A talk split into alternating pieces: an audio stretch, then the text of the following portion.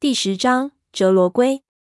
老痒说是这样说，但是我们攻在其薄深的积水里，如何逃得快？我扑腾了几下，回头一看，那三角的水痕已经闪电般向我冲了过来，经过的水面翻起一阵浑浊。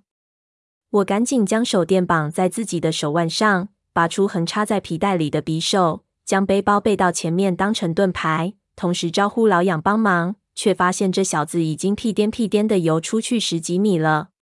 我心里将他时代祖宗骂了遍。这个时候再不容我多想，那怪物闪电般冲过来，转眼便到了眼前。我矮下身子，就准备硬吃这怪物的一击。那三角的水痕来得飞快，到了我面前三尺左右，突然水面出现一个扭曲的波纹，水痕却消失不见了。说是迟，还是快？还没等我纳闷，突然我的眼前就炸开了一团水花，同时一股巨大的力量撞在了我的胸口。这一下子实在太快了，我根本不知道是怎么一回事情，鼻子里呛进一口臭水，酸得我睁不开眼睛。我被这股力量压进了水里，顶着我向前游去，一下子我就被推出去十几米。我入水的时候根本没时间换气，气非常短，已经差不多到了极限。要是一直给他顶下去，非窒息了不可。于是咬紧牙关，操起匕首胡乱一捅，就觉得手里一震，也不知道捅在了什么地方。那家伙吃痛，猛地在水里一扭，将我甩得整个人倒了转。我脑袋拍在了墙上，一下子就懵了。不过好歹这一刀算是起了作用，我觉得胸口一松，那股力量消失了。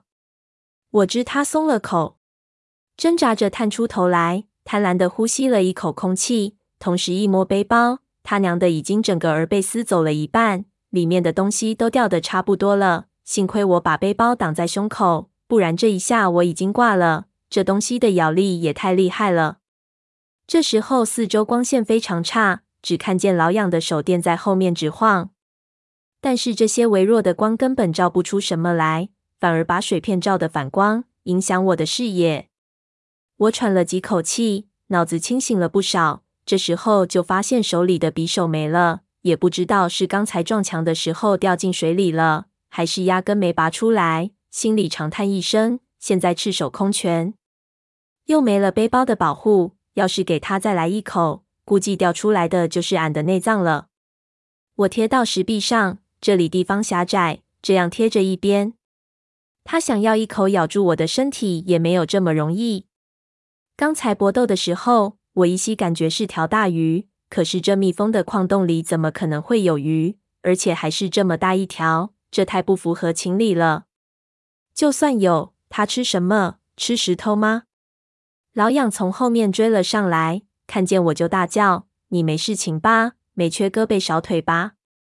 我忙拦住他，让他贴住墙，说道：“别过来，那玩意还在附近。”他没听到我说什么，还问：“没事情吧？”刚才我是想弄出点声音，吸引他的注意力，没想到他不吃这一。话说到一半，突然他整个人一歪，一下被扯进了水里，水花四溅，同时水里拍出一条大鱼尾巴，绿水扑了我一脸。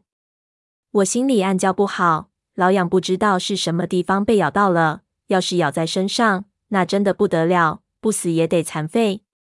我摸遍身上，再没有别的武器，只从口袋里掏出一把开军用罐头的刀来。这刀却是好钢口，但是太短，捅一百刀也不一定能把人捅死。现如今也没得挑剔，我大叫一声，飞身就扑进水里，向老养那个方向游了过去。那个地方正在混战，在水里我什么都看不见，只能用摸的。才摸了两把，正赶上鱼尾甩过来，面门被狠狠拍了一下。我被拍得七荤八素，身子在水里打了好几个转，脖子几乎折了。巴掌把我拍得有点火起，咬紧钢牙再次冲了过去。慌乱间，我一把抱住一个东西，只觉得滑腻腻，一摸全是鳞片。心说就是你了，也不是鱼的哪个部位，操起罐头刀就捅。虽然这罐头刀短，但是横切的刃口非常的锋利。那怪物中刀后，身体狂扭。我再也抱不住，被甩得撞出水面。但是有了上次的教训，我的手死死拽住罐头刀不放，刀的倒钩卡在他身体里，他一用力气往前，整个儿在他身上拉了一条大口子。等我再探出头来的时候，绿色的水面上已经全是红色的鲜血，两种颜色混合在一起，非常的恶心。我将手抬出水面，发现罐头刀已经卷了起来，卷起的刃口翻上来，切进了我被水泡的发白的手指。只是刚才太过投入，一点也没有察觉。现在也管不了这么多了。我定了定神，刚向前一步，突然一只巨大的鱼头冲出了水面。我只看到一口密集的獠牙向我的脑袋扑来，情急之下一个后仰，那鱼就扑在了我的身上，一下把我压到了水下。我在水里拼命的挣扎，想抓住什么东西。这个时候，一个人抓住了我的手，猛地将我拉出了水。我抬头一看，正是满身是血的老痒。在那里大喘粗气，怎么样？我忙问：“你刚才给咬到什么地方了？”他从水里拿出半只背包，苦笑了一声。我松了口气，看样子这里的地方太过狭窄，这条鱼只能攻击我们胸口的位置。这真是不幸中的大幸。水里一片浑浊，那条大鱼显然吃痛，不停的在水里翻腾，不时还撞到一边的石壁。我们戒备着，可是不久。它却在不远处肚皮朝天的浮了上来，两只鳍还在不停的抖动，但看来已经不行了。我等了一段时间，看它确实僵硬了，才大着胆子向它游了过去。这鱼起码有两米半长，脑袋很大，长着一张脸盆一样大的嘴巴，里面全是细小有倒钩的牙齿。最奇怪的，这鱼的脑门上还有着很奇怪的花纹，一把匕首眉柄插在那里。不知道是老痒插的还是我插的。我这个时候已经看出这是条折罗龟，淡水鱼算它最狠。如果说起这种品种，那这条鱼还算是小的。只不过这种只在冰冷水系里的鱼，怎么会钻到这个地方来？如何钻进来的？正疑惑着，就听老痒叫道：“快看，那里有台阶！”刚才一团混战，已经不知道自己给那鱼带到了什么地方。看样子已经进入了这个食道的深处。我转头看去，一边的水下有几道简陋的台阶，一直延伸出水面，上面有一片高地。手电扫过，可以看到一些壁画。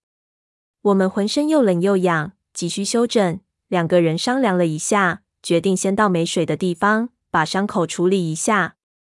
老痒冻得厉害，也不和我多说，拎住这鱼的腮片就往里面拖去。我看了奇怪，问他还要这鱼钱什么？他说道：“我们包里那些装备给他吞下去，那可了不得。我们还指望这些东西发财呢，怎么样也要弄出来。”我听了只摇头，拿他没办法，只好帮着将鱼向前推去。这种几乎笔直的台阶，我先爬了上去，上面是一个用木头撑起来的石室，一边还有一条通往其他地方的石道，里面一片漆黑。不过这个地方倒是比较宽敞，应该是暂时堆放采出来的石料和废使用。那些支持的木头已经稀疏烂光，四周的壁画非常简单，倾向于抽象的风格。我浑身难受，没心思去仔细看。